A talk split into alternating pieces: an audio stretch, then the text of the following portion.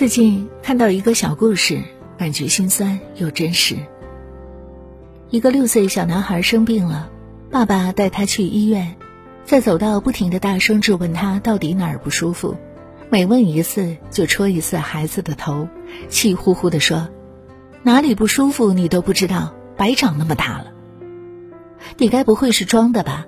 死孩子，快考试了还要装病，说话呀，你哑巴了是吧？”小男孩眼睛水汪汪的，却始终一声不吭，只是怯生生的捂着肚子蹲在墙角，脸色苍白，直打哆嗦。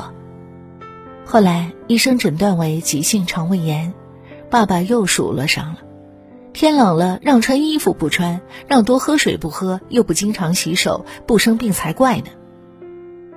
孩子终于忍不住，朝着爸爸大吼了一句：“我没有。”轮到小男孩抽血化验时，明显有些害怕，很抗拒，闭着手不让医生碰。爸爸也看出了小男孩的恐惧，却只是冷冷地说：“现在知道害怕了，有本事别生病啊。”这时，一个坐在旁边同样患肠胃炎的小男孩忍不住说：“叔叔，我也是肠胃炎，他只是生病了，不是犯错了，您不要说他了。”明明满嘴是爱，却表现得面目狰狞。而现实中还有很多这样的父母，他们不会知道，那些随口说出的话，也许不会在孩子身上留下伤疤，但却能把孩子内心捅得支离破碎，成为他们永远也抹不去的记忆。苏珊·福沃德教授在《中毒的父母》一书中说。小孩总会相信父母说的有关自己的话，并将其变为自己的观念。所以，你的肆意批判可能会毁了一个孩子，但你的每一次认真倾听和好好说话，也能成就一个优秀的孩子。冬奥会期间，天才少女谷爱凌频频刷屏，三岁开始滑雪，十四岁就收获了四十多枚金牌。上斯坦福，音乐、骑马、射箭、跑步、游泳、冲浪，能想到的兴趣爱好就没有他不会的，妥妥的活成了别人家的孩子。看了他和妈妈古燕的对话，才明白，父母这样说话，孩子不优秀都难。八岁时，他加入了一支滑雪队，当时队里只有他一个女孩，所以他特别在意自己的性别和自己的成就。回到家后，他赌气似的和妈妈说：“妈妈，我以后想去参加奥运会。”古燕温柔的回答：“挺好的，加油，你可以的。”十三岁，他第一次参加职业公开赛，重重的摔了一跤。比起摔跤，他更不开心的是自己失败了。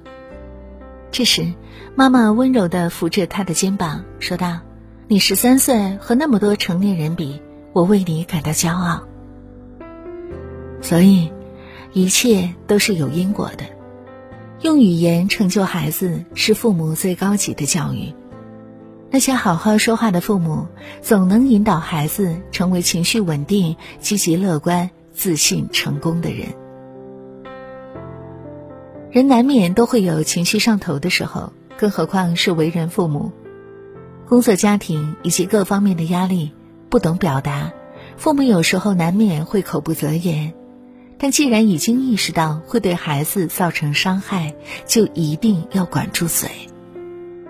生活中少说这五句话，亲子关系就会越来越和谐。你看看人家，再看看你，树立榜样当然可以，但这样厚此薄彼的方法只会让孩子更加讨厌你。不要忘了，自己的目的是激发孩子的上进心，不是羞耻心。每个孩子都是独特的，因材施教，教会孩子与自己比较，才能有真正的进步。我早就说了，你就是不听，现在掉坑里了吧？本意只是想让孩子记住吃过的亏，实际上却加深了矛盾，激发了孩子的逆反心理。就算你说的是对的，孩子也不会听，尤其是青春期的孩子。实际上，父母好好说话，孩子才会好好听话。我还不是为了你好。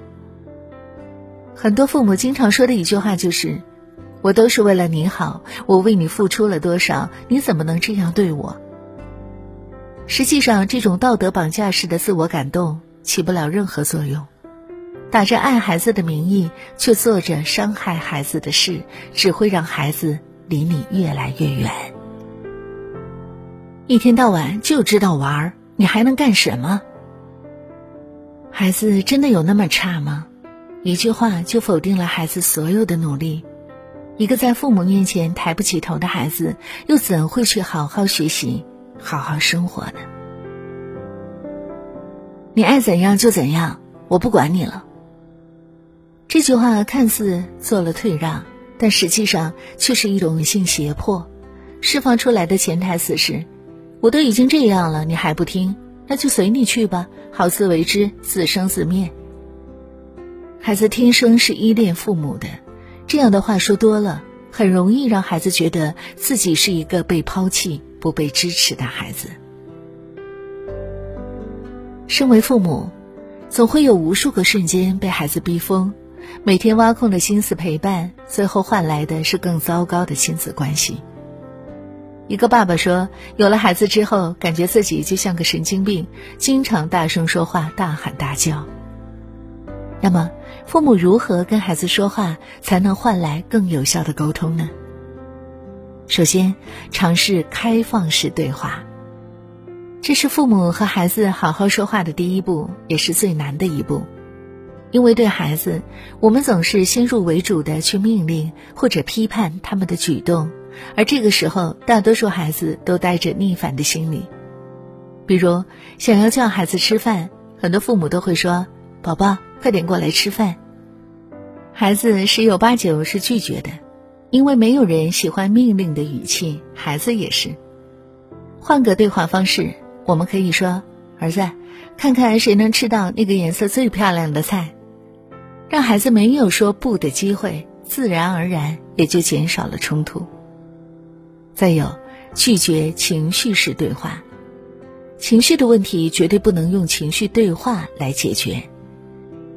比如，当孩子撒泼打滚、大吼大叫时，很多父母会说：“你再这样，我就不要你了。我怎么养了你这么个玩意儿？”等等。这样的话只会让孩子更加没有安全感。首先，父母要表明自己的态度，尽管孩子做错事了，但父母依然爱你。其次，要帮助孩子排解情绪。妈妈知道你做错事了，很难过，没事的。